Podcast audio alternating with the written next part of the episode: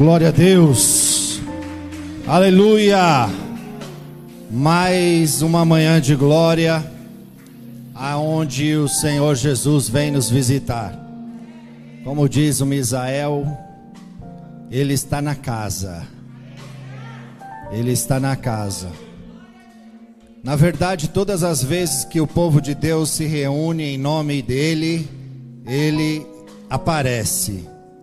O que vai fazer você perceber essa presença é a reação que você vai ter diante dessa presença.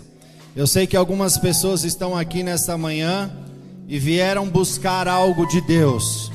Com certeza Ele está aqui para te dar, mas vai depender da sua reação. Se você veio buscar cura nesta manhã, a sua reação tem que ser reação de quem veio buscar cura. Se você veio buscar libertação nesta manhã, a sua reação tem que ser de quem veio buscar libertação. Se você veio buscar salvação, a sua reação tem que ser de quem veio buscar salvação. Glória a Deus pela vida de todos que estão aqui nesta manhã. Eu agradeço a Deus pela vida do nosso pastor, pastor Eduardo, as missionárias, a todo o povo de Deus que está aqui nessa manhã, Igreja de Deus em Cristo, Monte Calvário, a todos os visitantes, que Deus abençoe vocês, os irmãos. Tem bastante gente da sede hoje aqui, alguns visitantes de outras igrejas. Que Deus abençoe vocês grandemente, vocês são sempre bem-vindos. Aproveitando que vocês estão de pé, eu gostaria de ler Lucas capítulo 13, do versículo 10 ao versículo 13. Nós estamos na série Os Milagres de Jesus. Já falamos sobre o cego Bartimeu, sobre o casamento em Caná da Galileia, e hoje nós falaremos sobre a cura da mulher encurvada.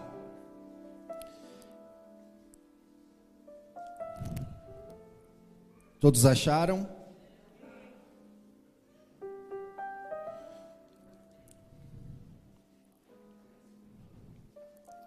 Diz assim a palavra de Deus. Deus abençoe irmão Tylon. Só tem 16 anos. Vai chegar lá, viu? Vem de terça na oração que você vai ver. Quando você tiver 20, mano.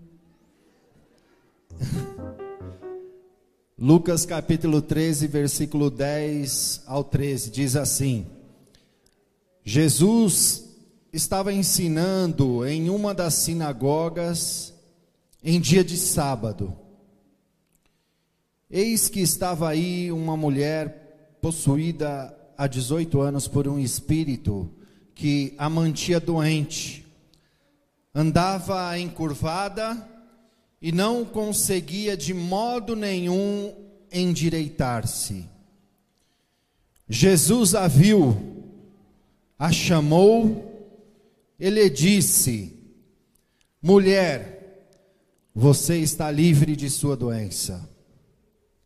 Impôs as mãos sobre ela, e no mesmo instante ela se endireitou e começou a glorificar a Deus. Você pode aplaudir a palavra do Senhor nesta manhã. Glória a Deus. Você pode se assentar.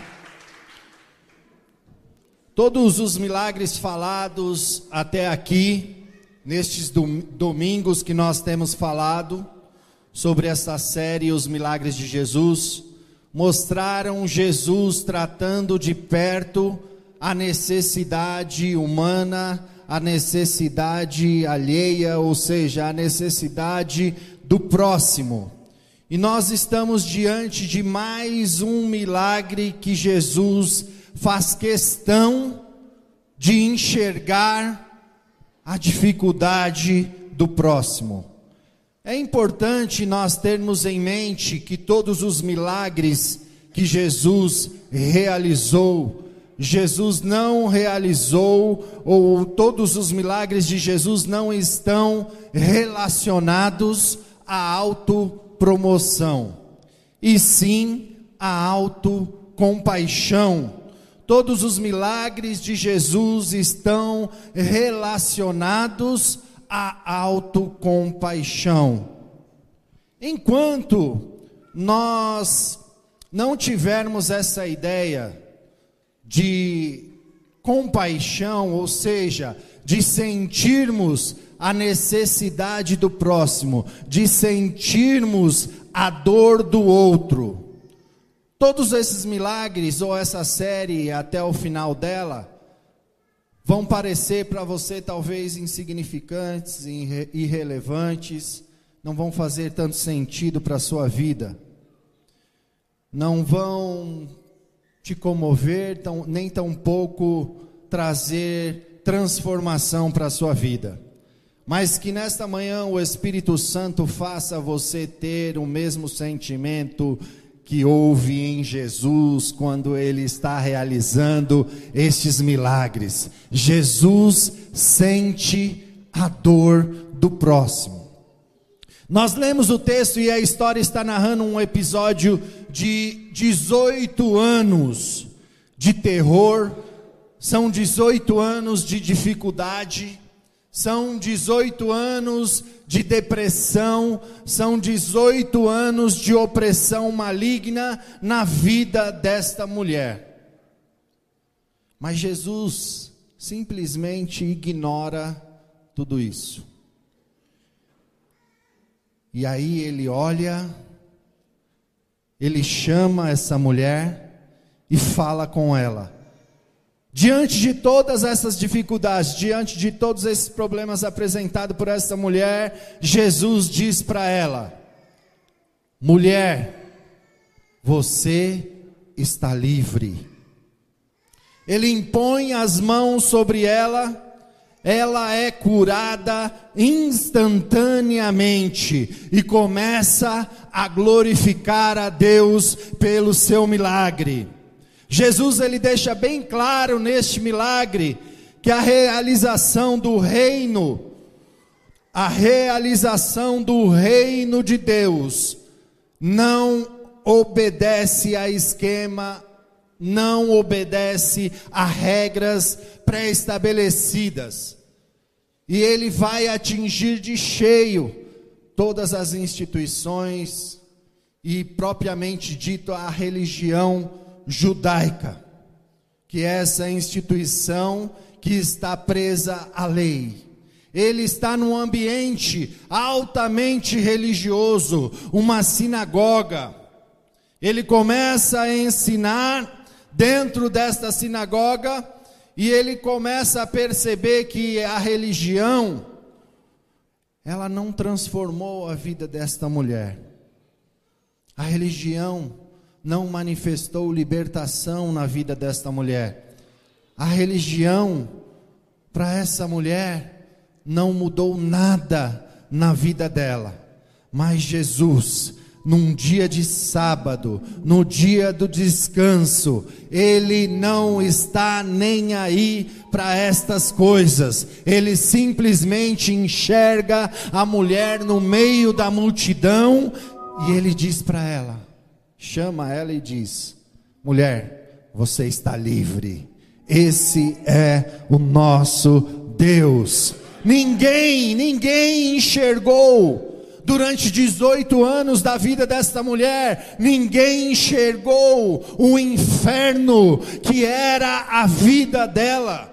A vida desta mulher era um inferno. São 18 anos andando encurvada. Hoje pela manhã eu levantei cedo e com preguiça de montar a tábua de passar roupa, eu inventei de passar minha camisa no sofá. E eu fiquei, acho que cinco minutos assim para passar, irmão, que luta, mano. Quase que eu ligo para a liderança e falo, não vou para a igreja hoje porque eu estou com uma dor nas costas aqui.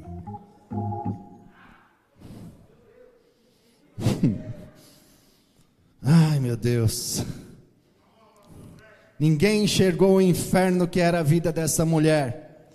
Pelo contrário, se preocuparam em ser o dia de sábado.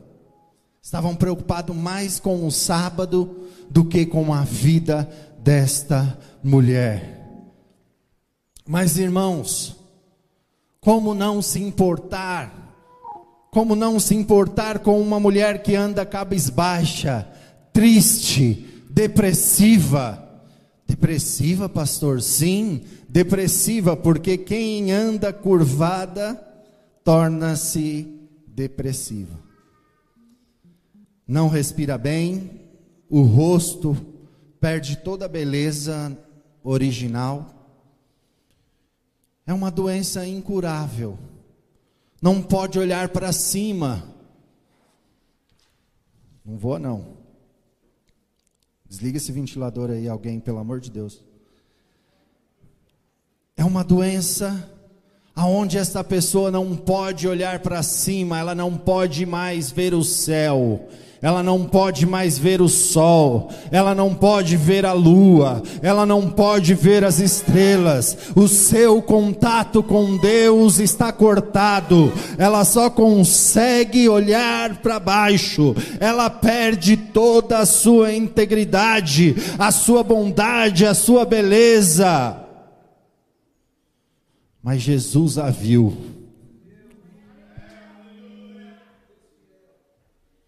Mas Jesus a viu, Jesus a encontrou, e nesse dia, Jesus reconstrói a vida desta mulher ela volta a ter contato com Deus. Neste culto que esta mulher vai, ela volta a ter contato com Deus. Ela volta a olhar para cima. E agora Jesus pode habitar dentro dela. Jesus pode habitar nela com toda a sua glória. Ela volta para casa com a cabeça erguida, glorificando a Jesus Cristo, o Rei dos Reis, Senhor dos Senhores.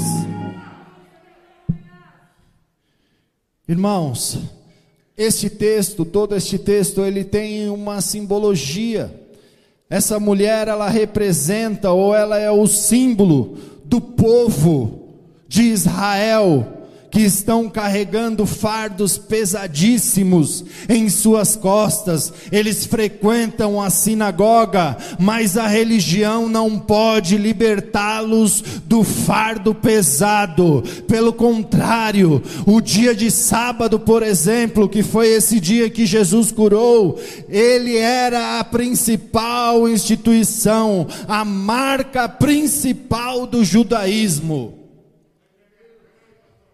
No início de tudo, essa instituição era uma instituição libertadora, representava descanso para o povo, o sétimo dia, descanso, mas o sábado acabou se tornando um peso muito grande e pesado, impedindo que se curasse até um doente neste dia. Mas Jesus nesse culto, Jesus nesse culto e outros cultos que ele participou, e a gente já falou aí para trás de alguns cultos que ele estava presente. Ele chega nesse culto e desmascara tudo isso. Ele desmascara a hipocrisia. Você vai poder ler o texto, você vai ver o final do texto. A discussão que ele está tendo com este povo. O povo está reclamando de que não podia curar esta mulher no sábado. E a única coisa que Jesus fez que mostrava ser um trabalho braçal foi colocar a mão em cima da mulher para curá-la. E o povo está reclamando. E aí ele fala: vocês, quando o animal de vocês cai num buraco aí, vocês não tiram do buraco no sábado? E aí começa toda essa conversa. Lê, lê.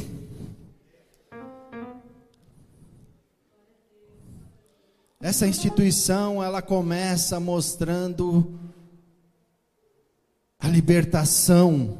Ela era uma instituição libertadora. Mas na prática cotidiana, no dia a dia, eles não libertavam, Pelo contrário, eles estavam colocando cada vez mais fardos e mais fardos nas costas deste povo, escravizavam, matavam o povo que já eram escravos e mortos pelo sistema da atualidade. O sistema econômico, o sistema social já era uma dificuldade para esse povo. Eles sugavam até a última gota de sangue. E a religião judaica, em vez de correr pelo reino de Deus, está correndo contra está correndo contra o reino de Deus. O reino de Deus chega nesse momento diante da guerra, diante da injustiça social, diante da morte. Ele chega apresentando um reino que é paz, justiça e alegria.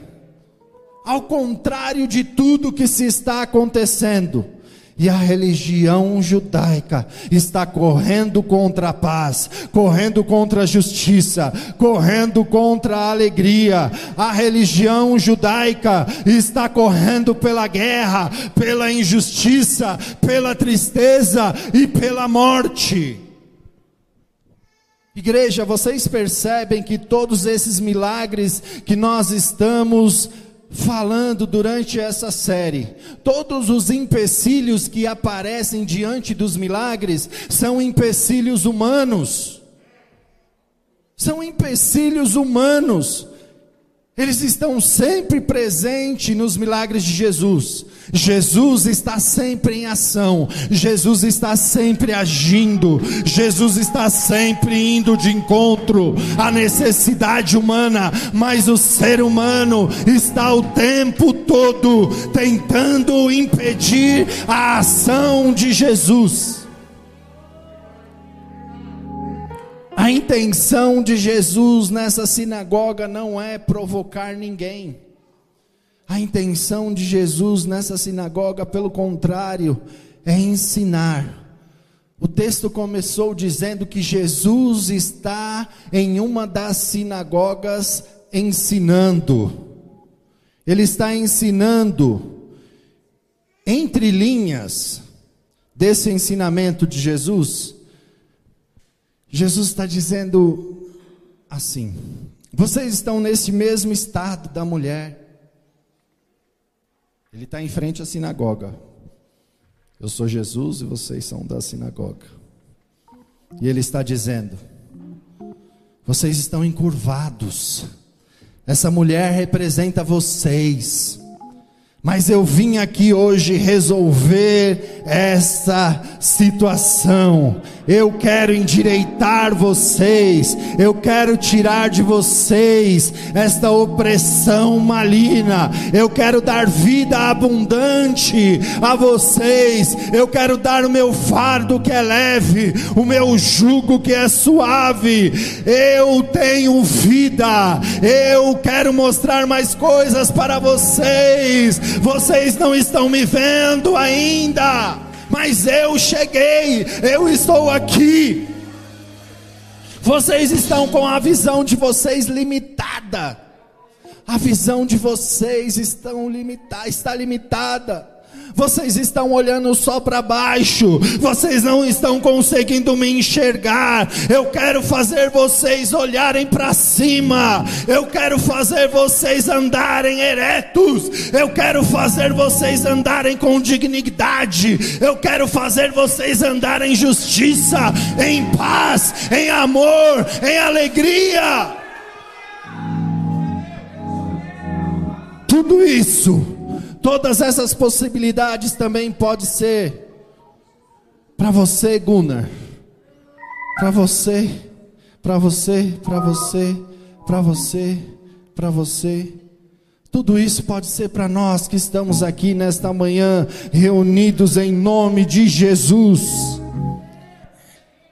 Jesus nos vê nesta manhã, independente da tua dificuldade, independente do seu problema, independente do que você está passando há um ano, há dois anos, há três anos, há quatro anos, eu não sei quantos anos você está em dificuldade, eu não sei se você já está há dez anos, há 18 anos sofrendo, eu só sei dizer que Jesus te vê hoje, Jesus te chama hoje, Jesus te diz hoje, não só para a mulher lá na sinagoga, mas para todos aqui nesta manhã, Jesus diz: Olha, vocês estão livres, vocês estão livres, vocês estão livres, nada, nada, nada pode impedir a igreja de ver Jesus.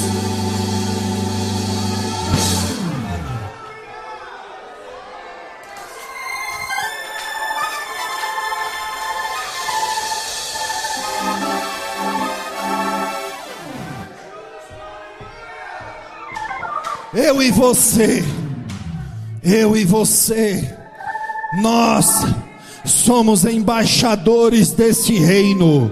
Eu e você, nós temos que ter esta consciência de que nós somos embaixadores de um reino de paz, um reino de justiça e um reino de alegria, mas precisamos nos atentar para os necessitados, para as necessidades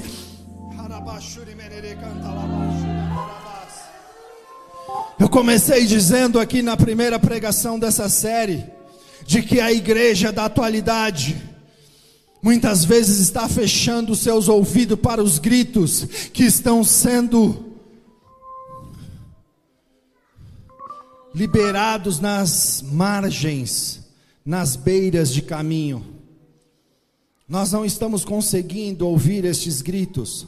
E nós estamos dizendo: olha, não, não, não atrapalha o meu Jesus aqui, não, que eu estou andando com ele aqui, fica quieto aí, para aí. Mas não, não é isso, não é isso, nós somos embaixadores desse reino, e um embaixador tem que levar essa paz do reino, esta alegria do reino, esta justiça do reino aos necessitados, aos que estão gritando, pedindo ajuda. Tem gente precisando deste reino, igreja, tem gente precisando desse reino, e só eu, só você, como embaixador deste reino e divulgador desse reino, vai poder apresentar este reino na terra. Não tem mais ninguém. A igreja foi chamada para isso.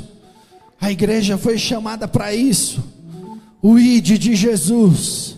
O id de Jesus não foi para nós estarmos dentro de quatro paredes bonitinhos, cheio de perfuminho, bonitinho. Não. O ID de Jesus é para nós estarmos aqui recebendo essa graça, essa unção, mas sairmos daqui para fora e levarmos o que estamos recebendo aqui para os necessitados.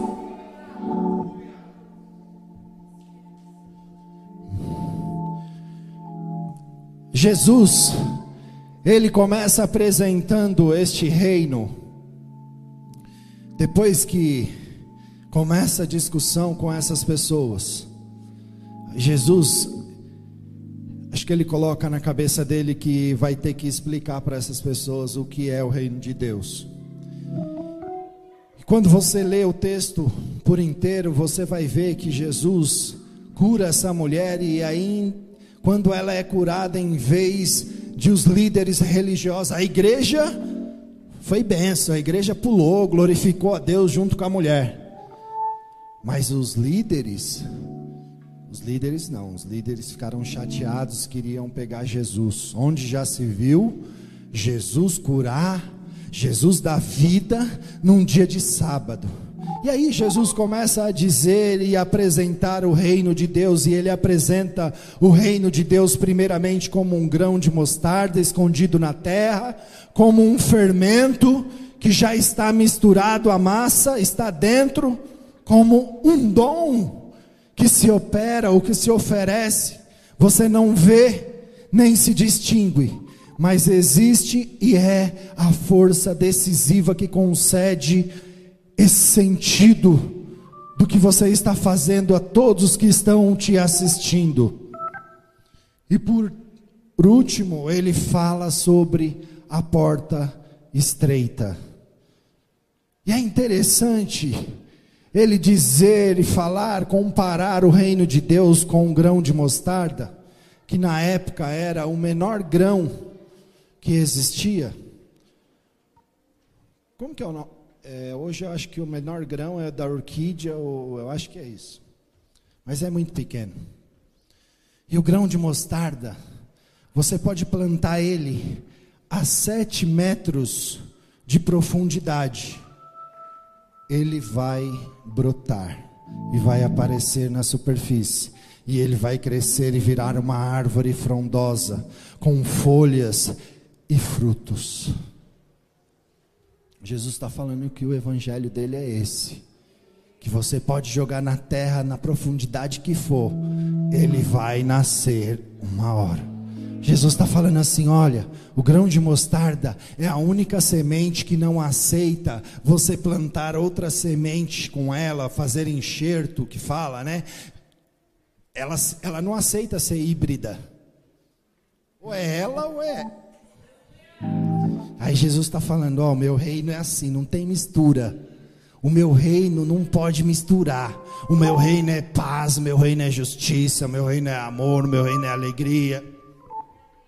E aí ele continua falando sobre essas coisas, fala sobre o fermento, fala sobre a porta estreita. O reino já está dentro e ao mesmo tempo ele é objetivo de conquista. Nós estamos o tempo todo correndo atrás deste reino. É uma meta. Correr atrás desse reino. Você não pode descansar. Você tem que ter como meta estar conquistando este reino.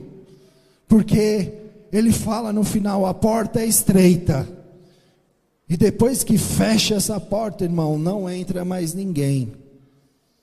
A porta que Deus fecha, ninguém abre.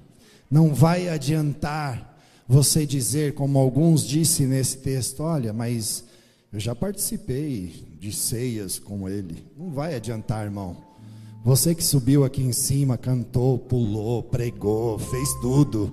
Chega lá e fala para ele, mas Poxa, eu expulsei demônio no seu nome, eu preguei no seu nome, eu cantei, eu toquei. Pô, aquele dia eu tava lá com aquela camisa polo irada. Só a cor errada, tinha que ser verde e branco, mas tudo bem.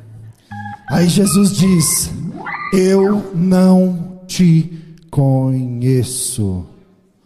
Eu não te conheço.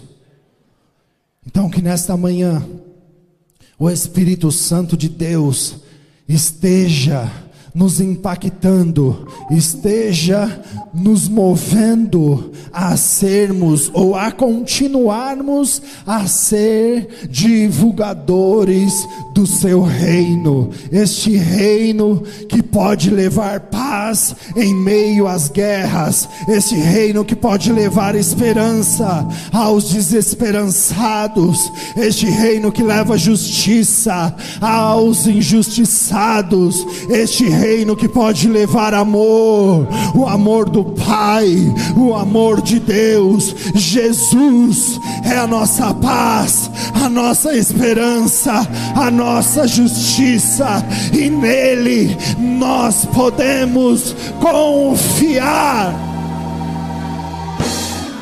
Você precisa sair daqui nesta manhã acreditando que você serve um Cristo, você serve a um Jesus que tudo pode fazer. Este seu problema, não significa muita coisa perto desse daqui.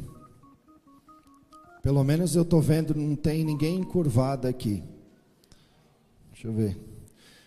Talvez eu esteja como os pregadores desta sinagoga, que há 18 anos estão lá, dia após dia, culto após culto. Esta mulher está lá 18 anos doente e os pregadores não estão conseguindo enxergar. Mas vai chegar um pregador nesse dia e eu vou te falar que ele vai fazer. Essa mulher está 18 anos, ela está 18 anos doente, mas ela está 18 anos assídua nos cultos da sinagoga. Mano, eu cinco minutos quase que eu não venho. Aquele, aquela, eu nem estava total. Meu Deus, eu fico me perguntando aonde essa mulher encontrou força. Aonde essa mulher encontrou força para no estado dela, ela frequentar os cultos da sinagoga. E aí eu falo, nós por causa de uma dor de cabeça, dor de ouvido, dor de garganta, dor de não sei o que, dor de estômago, dor. Eu tô com uma dor aqui, mas eu sei que até o final eu estou pregando, aí Deus fica testando, né? Eu vou sair daqui com a cura. Estou falando de milagre, eu tenho que ser curado. Esta mulher está dentro da sinagoga, persistindo, buscando algo que pudesse transformar a sua vida. Ela está nessa sinagoga persistindo, ela está indo nessa sinagoga. Talvez eu fale para você: olha, são 18 anos, não surta, não surge. É, não surta tanto efeito para você. Mas essa mulher estava há 6.570 dias sofrendo. Irmão, não é três dias. Não é uma semana. Não são 12 dias. Ou 365 dias. Não. São 6.570 dias doente. Mas cultuando a Deus.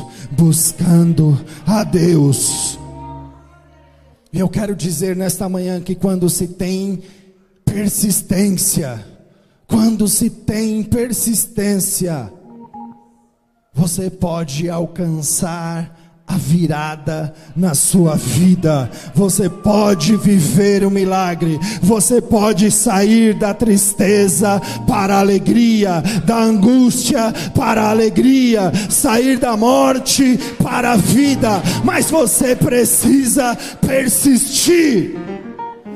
Foi isso que aconteceu com esta mulher. A persistência levou ela a alcançar a cura, a alcançar o milagre. Talvez ela tivesse ido a muitos cultos sem receber a cura, mas ela não se importou. Ela saía do culto com um pensamento: olha, eu não vou desistir, eu não vou desistir. Eu tenho o próximo culto. Eu tenho o próximo culto. No próximo culto eu vou voltar e alguma coisa vai acontecer na minha vida. Foi isso que aconteceu com esta mulher. Ela buscou o próximo culto. E o próximo culto ah, meu Deus do céu! O próximo culto tinha um pregador de fora. O próximo culto tinha um pregador diferente. Tinha um pregador que ele não estava lá para se aparecer.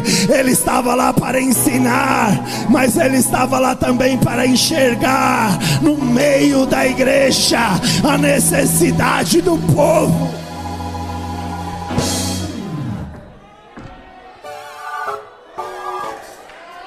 Para essa mulher, o próximo culto foi o culto da vitória, foi o culto da bênção, foi o culto da cura, foi o culto do milagre com Jesus. Jesus estava neste culto, e este culto não foi um culto normal, este culto tinha alguém especial, não era um desses convidados que não percebe as pessoas, sabe, esses convidados que você convida e ele não fala com ninguém que está embaixo, ele só conversa com quem convidou ele, o pastor, o líder, ele não tem contato com o povo, mas neste dia o pregador era diferente.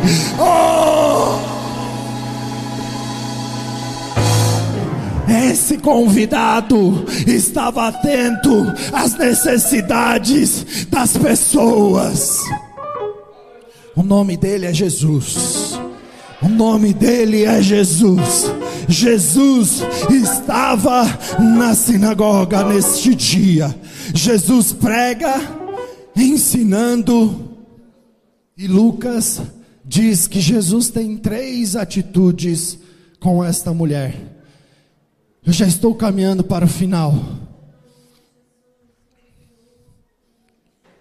Ela está na plateia. Ela está numa plateia como esta. O pregador está pregando. Os pregadores que já pregaram 18 anos e não viram essa mulher, mas hoje Jesus está. E aí com Jesus é diferente. Ele está na plateia ela está na plateia e nem consegue ver como é o pregador. Porque ela está no lugar dela lá assim. Ela só está ouvindo. Ela não consegue enxergar quem está falando com ela. Ela só ouve o som da sua voz. E para ela, esse dia deve ter sido incrível. Esse dia deve ter sido um dia muito especial.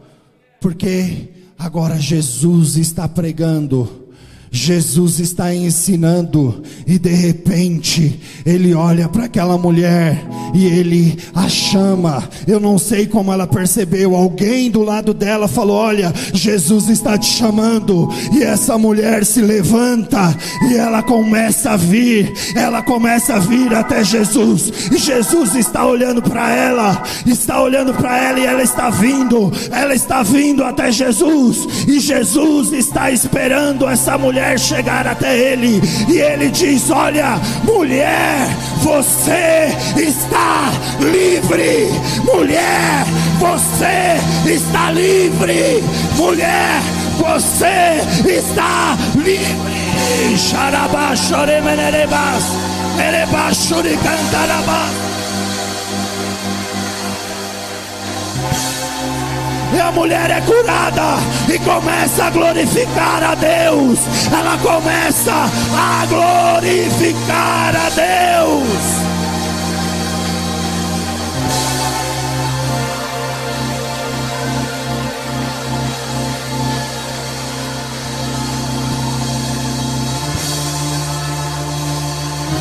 Irmãos,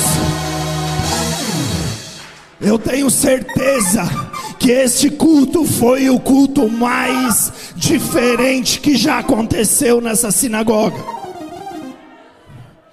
Talvez por você saber que foi uma representação, você não esteja nem aí ainda.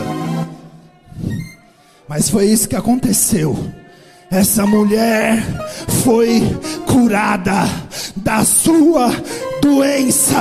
Jesus impõe as mãos sobre ela e expulsa o espírito maligno que fazia com que ela não tivesse ligação com Ele, que não pudesse enxergar a luz que é Cristo. Essa mulher está 18 anos olhando simplesmente para baixo, mas nesse dia ela foi no melhor culto da vida dela e alcançou o milagre. Mais uma vez, Jesus mostra quem Ele é.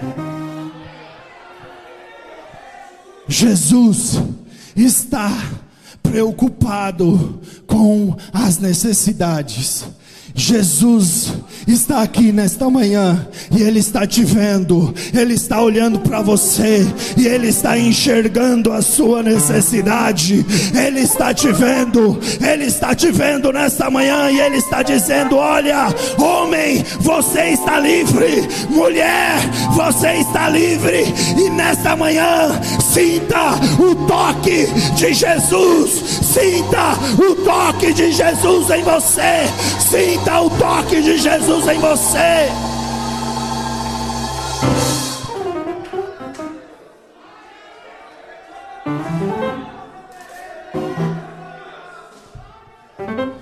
Eu quero que você saia daqui nesta manhã acreditando que não tem doença, não tem demônio, não tem nada que impeça Jesus de fazer algo por você, pela sua necessidade.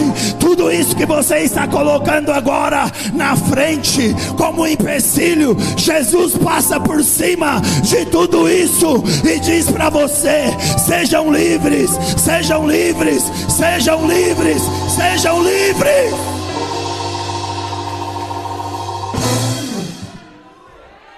Nada, nada pode impedir Jesus de te ver, nada pode impedir Jesus de te chamar nesta manhã, e nada vai impedir Jesus de falar com você.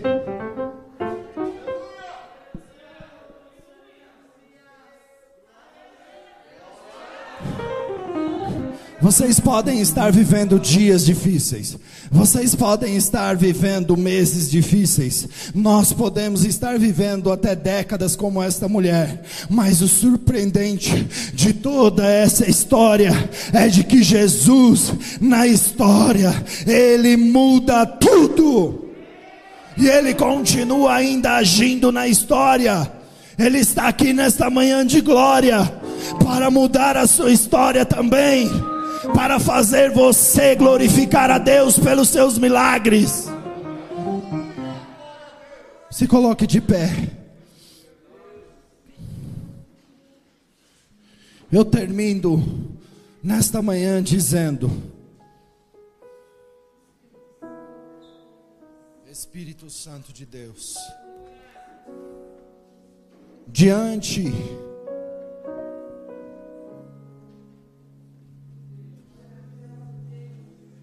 diante de tudo que tem acontecido no meio do povo de Deus, diante de todos os escândalos, diante de tudo isso que a mídia apresenta, eu quero dizer para você,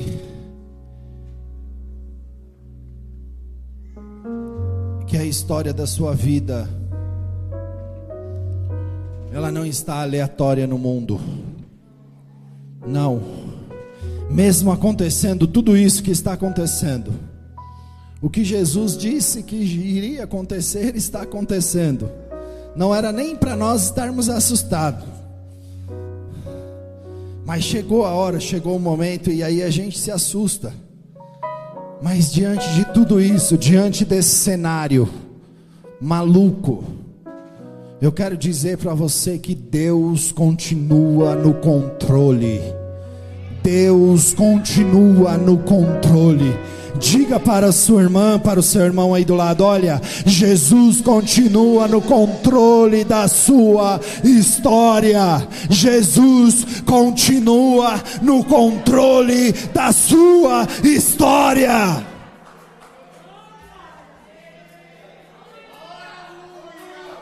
Mas, pastor, aconteceu isso, aconteceu aquilo. Jesus está dizendo: olha, não se preocupe, eu continuo no controle da sua vida, eu continuo no controle da sua história, seja ela qual for. Jesus está te vendo, Jesus está te ouvindo, Jesus está te chamando para te lembrar: olha, você está livre, viva viva a vida abundante em mim, viva a vida abundante em Cristo Jesus.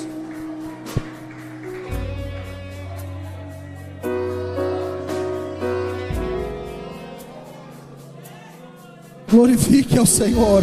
Agradeça a Deus por você ter chegado até aqui.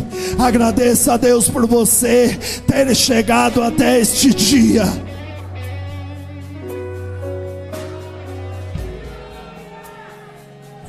Oh, aleluia. Jesus, Ele está empolgado. Ele está empolgado em divulgar o seu reino.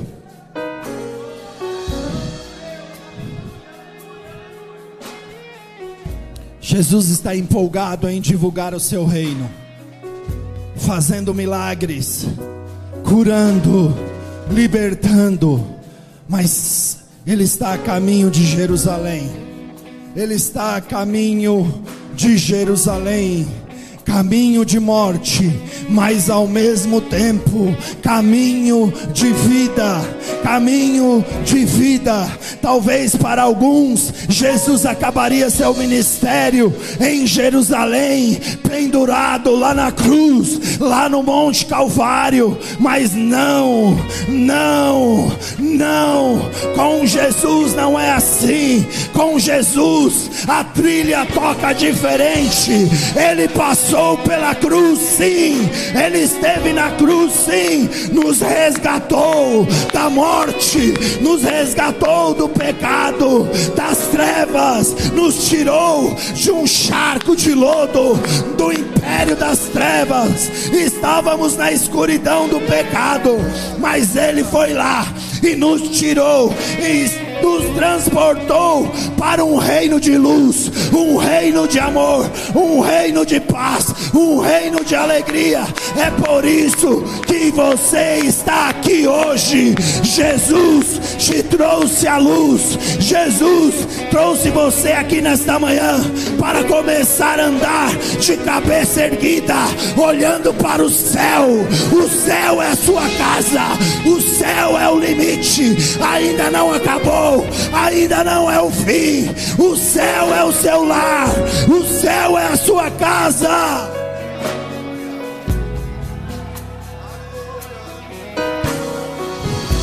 Eu encerro esta manhã dizendo para você: a cruz, ela está vazia. A cruz vazia revela que Cristo passou por lá mas ele ressuscitou no terceiro dia, e agora ele está sentado em um alto e sublime trono, ele está olhando para todos, inclusive para os ímpios.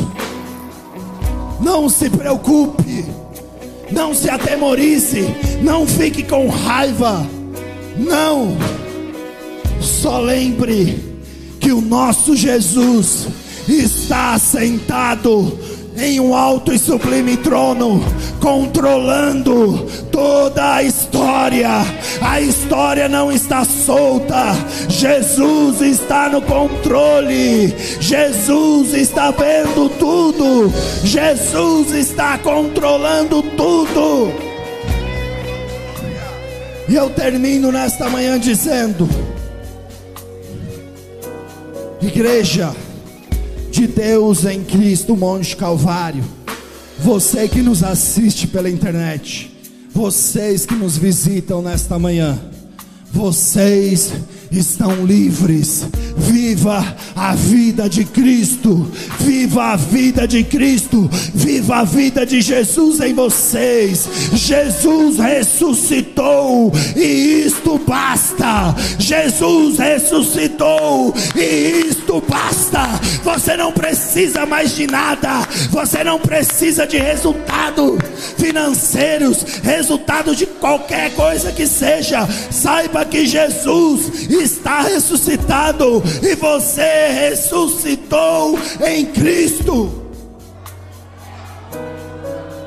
Aleluia. Senhor Deus e Pai, obrigado, Deus, por esta palavra. Senhor, que nós possamos sair daqui nesta manhã entendendo que nós precisamos olhar para o céu, olhar para Ti. O salmista Davi disse: Eleva os meus olhos para os montes de onde me virá o socorro. Eu quero dizer para você nesta manhã, igreja, que o teu socorro vem do Senhor, vem do Senhor que fez os céus, que fez a terra. Ele está te vendo, Ele está te chamando, e Ele está te dizendo nesta manhã: sejam livres, sejam livres sejam livres. Muito obrigado, Senhor Jesus. Obrigado, Senhor. Mova os corações. Espírito Santo, toca em cada alma nesta manhã. Para a bênção, para a vitória. Toca no corpo, toca na alma, toca no espírito. Para a bênção, para a vitória. Em nome de Jesus.